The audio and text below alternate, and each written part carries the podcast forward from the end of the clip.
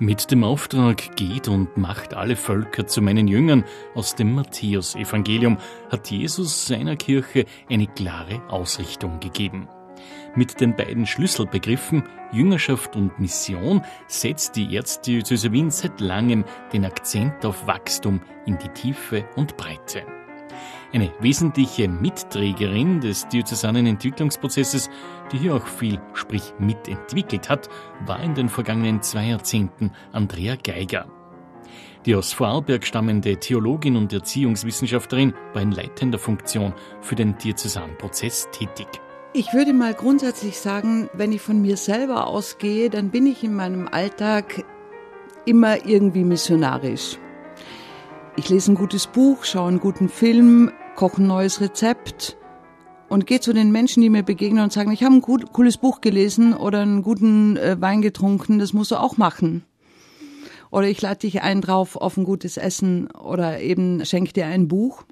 Das ist das Missionarische, etwas, was ich liebe, was mir, was hilfreich für mein Leben ist, mit anderen teilen, von denen ich glaube, dass es vielleicht auch gut für sie ist. Ob es dann für sie gut ist, das müssen sie ja selber entscheiden. Und dann habe ich gemerkt, dass ich genau das nicht tue, wenn es um meine Gottesbeziehung geht, wenn es um meinen Glauben geht und schlussendlich auch wenn es um die Kirche geht. Ich nehme Freunde, Freundinnen, Nachbarinnen, Nachbarn nicht mit zum Gottesdienst oder in die Kirche dort, wo ich mit anderen gemeinsam eben Kirche bin. Und das ist äh, für mich die Frage gewesen, immer schon, beschäftigt mich seit meiner Jugend an, warum tun wir das nicht? Warum nehmen wir die Menschen, die nicht da sind, dort wo wir Kirche leben, mit in ein gemeinsames Kirche sein? Und warum teilen wir das, was uns an unserer Gottesbeziehung wichtig ist und vor allem hilfreich für ein gutes Leben ist, nicht mit Menschen, die keinen Zugang haben zu einer Gottesbeziehung? Und insofern hat mich die Idee von der Stadtmission fasziniert, weil es darum ging, genau das zu teilen, was wir lieben, mit den Menschen, denen wir in unserem Alltag begegnen. Es braucht Großveranstaltungen, damit wir die Möglichkeit haben, einmal so was wie ein Kickoff zu machen, viele Kräfte zu mobilisieren. Das Wesentliche spielt sich in unseren ganz kleinen normalen Alltägen ab die Theologin Andrea Geiger zu einem wesentlichen Startpunkt für Mission in der Erzdiözese Wien. Denn für die Kirche war und ist es wichtig, zu den Menschen zu gehen und bei den Menschen anzukommen mit ihrem Zeugnis des Glaubens. Im Frühjahr 2003 gab es dazu internationale Stadtmissionen, das Hinausgehen aus der Kirche, zu den Menschen ihnen begegnen, dabei ein essentieller Punkt das Evangelium zu den Menschen bringen, in der Folge auch international in Paris, Lissabon, Brüssel und Budapest. Andrea Geiger war dabei in der Koordination und Organisation tätig. Ein Stück weit hatte ich schon aus meiner Jugendzeit, die geprägt war von Jungschau und katholische Jugend und so weiter, würde ich jetzt mal meinen, steht hier eine Kirchenerfahrung oder die, die Frage, ja, wie geht das überhaupt weiter? Vieles von dem, was gut ist, was mich geprägt hat, ist nicht mehr zugänglich für andere, die nicht so aufgewachsen sind. Also wenn wir die Frage stellen, wie geht's weiter, dann ist es gut, dorthin zu schauen, wie es angefangen hat. Das war so die unsere Idee, wie wir ein paar Leute zusammensaßen und gesagt haben, nein, dann lesen wir einmal Apostelgeschichte.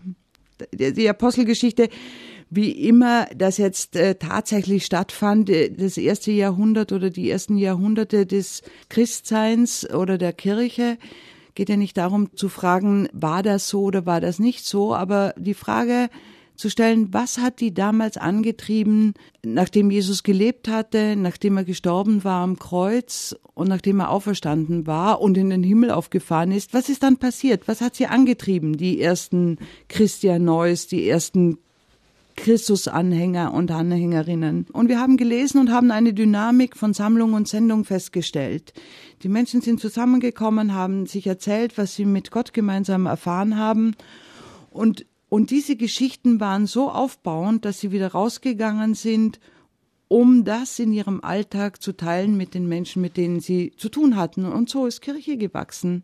Und das war die Frage, wie kriegen wir das wieder heute in unsere Gemeinden, Pfarren, Gemeinschaften, kirchlichen Einrichtungen? Wann tun wir das? Treffen wir uns zu unseren Sitzungen und Arbeitsgesprächen und Arbeitskreisen und Arbeitsgruppen und Organisationsteams und Gruppen treffen wir uns und erzählen uns, was Gott mit uns gemeinsam wirkt?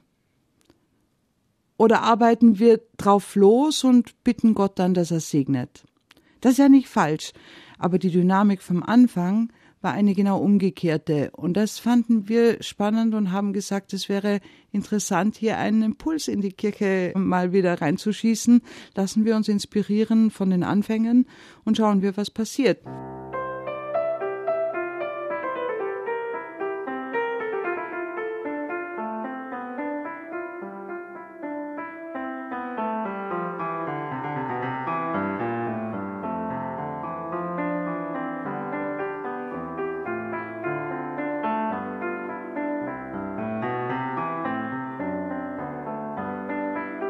Andrea Geiger stammt aus dem Ländle und hat, wie sie sagt, klassische katholische Sozialisation erfahren. Also ich bin zur Welt gekommen und praktisch gleichzeitig getauft worden. Es war selbstverständlich, mein Vater ist geprägt von einer ganz eigenen Dreifaltigkeit. Diese Dreifaltigkeit lautet, man geht am Sonntag in die Messe, weil man muss Gott Danke sagen.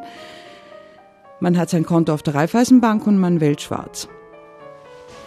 Das waren die drei Dinge, die die grundsätzlich nicht zu hinterfragen waren. Und so bin ich aufgewachsen. Und das würde ich auch nicht sagen, da geht es nicht darum zu sagen, das ist falsch oder richtig, gut oder schlecht, sondern das war so.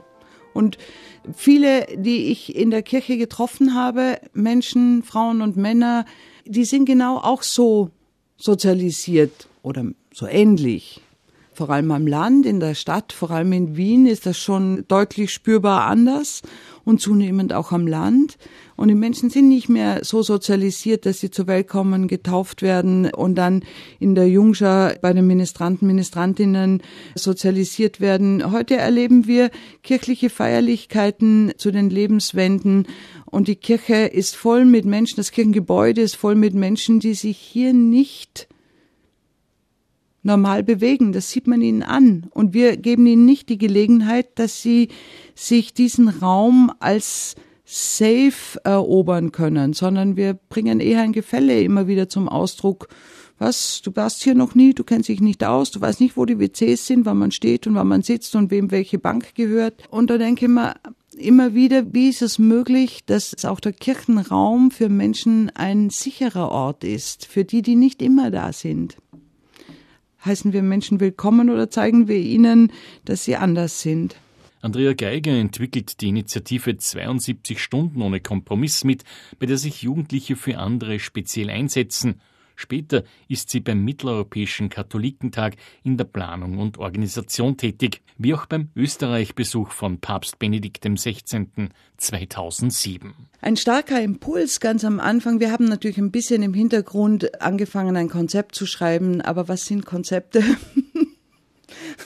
Aber das ist so ein, so ein natürlich so ein, äh, immer so eine Geschichte, was ist zuerst die Henne oder das Ei, war natürlich der Besuch von Papst Benedikt dem 16. in Österreich, der zum 850-Jahr-Jubiläum von Maria Zell kam. Wir hatten in diesem Jahr 2007 zwei große kirchliche Ereignisse. Das eine war der Papstbesuch und das andere war im, das war im September und im März davor die Pfarrgemeinderatswahlen in ganz Österreich und wir haben probiert, die zwei Dinge zusammenzubringen, weil es spannend ist, nicht einfach nur Punkte zu machen, sondern einen Strich zu ziehen, so etwas wie einen roten Faden in unser Leben zu bringen, weil schlussendlich auch meine Gottesbeziehung der rote Faden in meinem Leben ist. Dann war so die Idee, wie bringen wir das? Das sind unterschiedliche, jetzt sage ich mal so ein bisschen so etwas wie unterschiedliche kirchliche Lager, die, die sich für die Pfarrgemeinderatswahlen interessieren und die, die sich für einen möglichen Papstbesuch interessieren.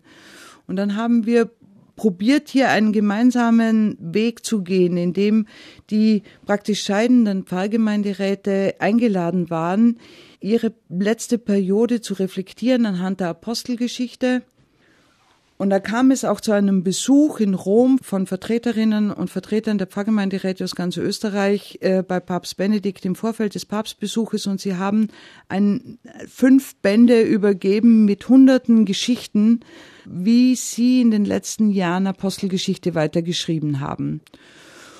Und als Reaktion darauf wurden die neu gewählten Pfarrgemeinderäte aus ganz Österreich, stellvertretend zehn davon, von Papst Benedikt in Mariazell gesendet mit dem Auftrag, schreibt die Apostelgeschichte weiter mit eurem Leben, mit dem, was ihr tut. Und das haben wir dann in Wien praktisch in den Prozess Apostelgeschichte 2010 bzw. Apostelgeschichte 2.1 probiert, eben für die Diözese umzusetzen.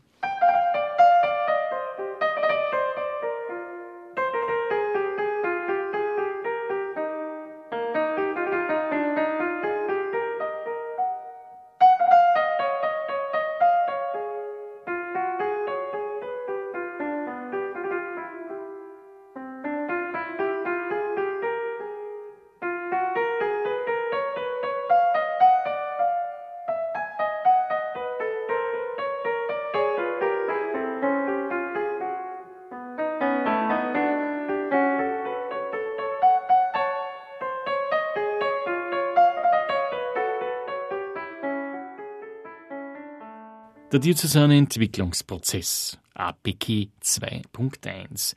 Dieser steht für Apostelgeschichte 2.1, umfasst vieles. Dazu gehört das gemeinsame Priestertum aller Getauften und Gefirmten. Träger der Mission der Kirche und damit auch der pfarrlichen Seelsorge und des Apostolats sind alle Getauften und Gefirmten. Diese Perspektive eröffnet einem vom herkömmlichen, vielfach radikal unterschiedlichen Blick auf die Aufgaben und die optimale Verfassung der Kirche vor Ort. Pfarre, Pfarrer, Gemeindeleben, Gemeindeleitung. Die sich daraus ergebenden Konsequenzen sind nicht bloß eine Nachjustierung des Bestehenden, sondern vielfach ein echter Neubeginn. Und dieser Neubeginn spielt sich nicht unabhängig vom Raum und Zeit ab, sondern will Kirche in ihren wesentlichen Vollzügen in die Gesellschaft des 21. Jahrhunderts, in dem wir leben, stellen. Die Pfarre als wichtige Einheit gemeinsamen christlichen Lebens muss zu den Menschen dieses Jahrhunderts passen. Diese leben in Weite, Offenheit, Flexibilität, Mobilität, Vernetzung, Vielfalt und Verschiedenheit sowie in großer Freiheit und in komplexen Beziehungen und Bindungen. Weiters das Bibelteilen, zu dem der Wiener Kardinal Christoph Schönborn schon 2015 in einem Hirtenbrief motiviert. Das Wirken des Heiligen Geistes öffnen lassen, wenn man in Teams, Gruppen und Treffen die Bibel teilt und in das persönliche, konkrete Leben sprechen lässt. Eine weitere Begrifflichkeit ist die Jüngerschaft, denn die Bibel nennt Menschen, die Jesus nachfolgen, Jüngerinnen und Jünger. Jüngerschaft bedeutet eine persönliche Freundschaft mit Jesus zu leben und sich von ihm in Dienst nehmen zu lassen. Wesentliche Punkte auf diesem Weg waren auch die Diözesanversammlungen, die es mehrmals gab und die Andrea Geiger und ihr Kollege Ottmar Spanner wesentlich vorbereiteten. Die Diözesanversammlungen waren Teil eines Konzeptes, um zu sagen, die, die Dynamik von Sammlung und Sendung aus Apostelgeschichte aufzugreifen und zu sagen, kommen wir mal zusammen und schauen wir mal unser Fundament an. Was heißt es für uns heute, Kirche zu sein? Auf welchem Fundament steht das? Wer ist Jesus Christus für uns? Und, und uns darüber unsere Geschichten zu erzählen, um dann zu schauen, was heißt das schlussendlich für unser Wirken und für unser Wirksamsein als Kirche in der Welt von heute. Also es ging weniger darum, die erste Frage zu stellen, was muss sich an der Kirche ändern oder wie müsste die Kirche sein, sondern vielmehr noch weit zu fragen, warum sind wir eigentlich Kirche? Was führt uns hier zusammen? Was ist der Impuls, dass wir uns sammeln? Was ist der erste Impuls, warum wir überhaupt uns sammeln und Kirche sind? Und so waren diese drei ersten Diözesanversammlungen in den Jahren 2009 und 10 zum einen geprägt von dem Hirtenbrief, den Kardinal Schönborn an die Diözese geschrieben hat. Und das war ein Novum eines Hirtenbriefes, weil der Hirtenbrief im Wesentlichen darin bestanden ist, aus einem persönlichen Zeugnis des Erzbischofs von seiner Christusbeziehung und was sie heißt für sein Leben und für sein Wirken als Erzbischof. Und zum anderen war dieser Hirtenbrief geprägt von unglaublich vielen Fragen und eben nicht von Antworten. Wir neigen ja manchmal dazu, immer Antworten zu, zu geben auf Fragen, die nicht gestellt werden. Und darum war es mal der Versuch, und zu sagen, wir müssen zusammenkommen und über diese Fragen reden. Und dann ist so ein praktisch so ein wie sagt man dazu, so eine Reihe von drei Diözesanversammlungen äh, entstanden, um zu sagen, wir brauchen Zeit miteinander. Wir können das nicht einfach nur in zwei Stunden klären, sondern wir müssen zusammenkommen, wir müssen uns Zeit nehmen für Begegnung, um miteinander einfach nur zu schwätzen, zu plaudern, zu reden miteinander, den einen oder anderen Impuls von außen geben zu lassen und dann vor allem viel miteinander zu beten, zu schweigen, zu schauen, das, was der oder die jeweils andere zu uns sagt, auch wirken zu lassen und nicht einfach nur Argumente bereitzuhalten und zu schauen, wie reagiere ich jetzt auf das, was der oder die andere jeweils sagt. Und darum brauchte es Zeit und darum gab es drei Diözesanversammlungen, a drei Tage. Es war ein Riesenkraftaufwand. Das muss jetzt jeder und jede für sich klären. Ich würde sagen, es hat uns gut getan. Es hat uns gut getan, die Zeit zu nehmen und hinzuschauen, auf welchem Fundament bauen wir eigentlich und ist dieses Fundament tragfähig, dann auch die Spannungen auszuhalten, die dadurch entstehen, dass wir möglicherweise zu unterschiedlichen Lösungen und Antworten kommen, was die Zukunft der Kirche betrifft.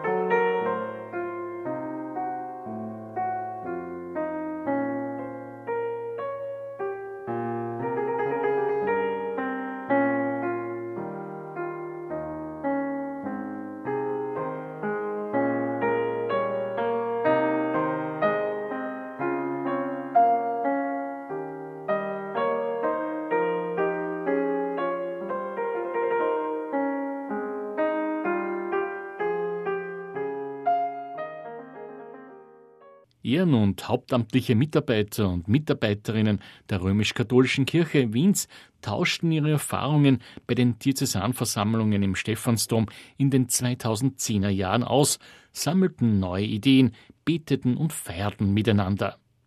Andrea Geiger vom Team der Apostelgeschichte 2.1 bringt eine wesentliche Wegmarke dazu von Kardinal Christoph Schönborn ein. Am Ende der dritten Diözesanversammlung hat der Erzbischof von Wien unter dem, sage ich mal, drei Stichworten Mission oder Mission First, Mission zuerst, Jüngerschaft, Jüngerschaftsschulung und dann eben die Strukturentwicklung gesagt, dass das sind die drei Dinge, unter denen wir weitergehen müssen allerdings in einer klaren Hierarchie.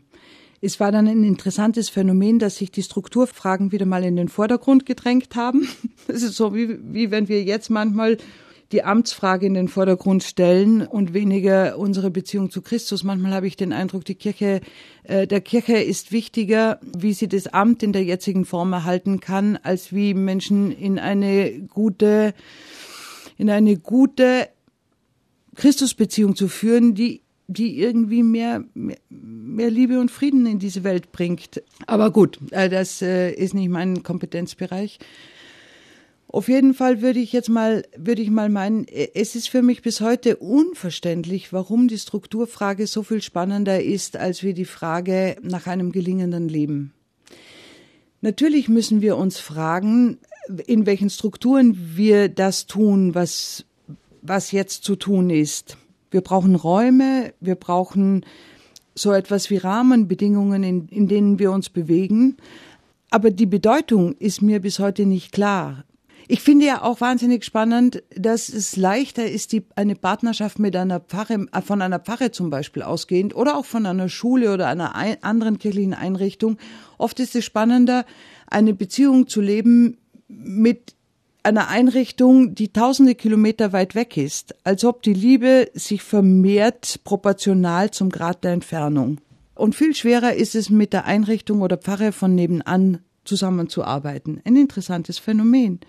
Das ist eigentlich ein pubertäres Verhalten meiner Meinung nach, weil es ja auch oft für Jugendliche spannend ist, wegzugehen und die Liebe zur Familie oder zu den Eltern, zu den Geschwistern wächst auch proportional mit dem Grad der Entfernung. Aber erwachsen werden heißt dann eigentlich auch wieder, es zu genießen, Zeit mit den Menschen zu verbringen, die mich und mein Leben geprägt haben. Aber ich würde jetzt nur mal sagen zur Struktur. Ich glaube nach wie vor, mein Anliegen war es nie, die Strukturen zu verändern in der Diözese. Mein Anliegen war es immer hinzuschauen, was ist eigentlich der Kern dessen, worum es uns als Kirche geht. Ich habe nie daran gezweifelt, dass es Gott gibt. Ich habe immer wieder Phasen gehabt, wo ich daran gezweifelt habe, dass Gott gut ist. Und ich habe gemerkt, dass sich mein Gottesbild stark verändert im Laufe meines Lebens. Das ist der viel entscheidendere Punkt, als wie in welcher Struktur sich das Kirchesein abspielt. Sondern ich würde jetzt mal sagen, eine große Pfarre würde es meiner Meinung nach ermöglichen, dass sich darin viel Verschiedenes abspielen kann und nicht, die Pfarre ist nicht meine Gemeinde oder mein, die Pfarre ist ein großer Raum, in dem sich viel anderes drin abspielen kann. Das ist nicht die Gemeinde oder der Hauskreis oder die Gruppe, mit der ich mich regelmäßig treffe. Mit der Pfarre kann ich mich sonntags zur Eucharistiefeier versammeln, aber das sind nicht die Leute, mit denen ich mich regelmäßig über meinen Glauben, über mein Christsein im Alltag unterhalte.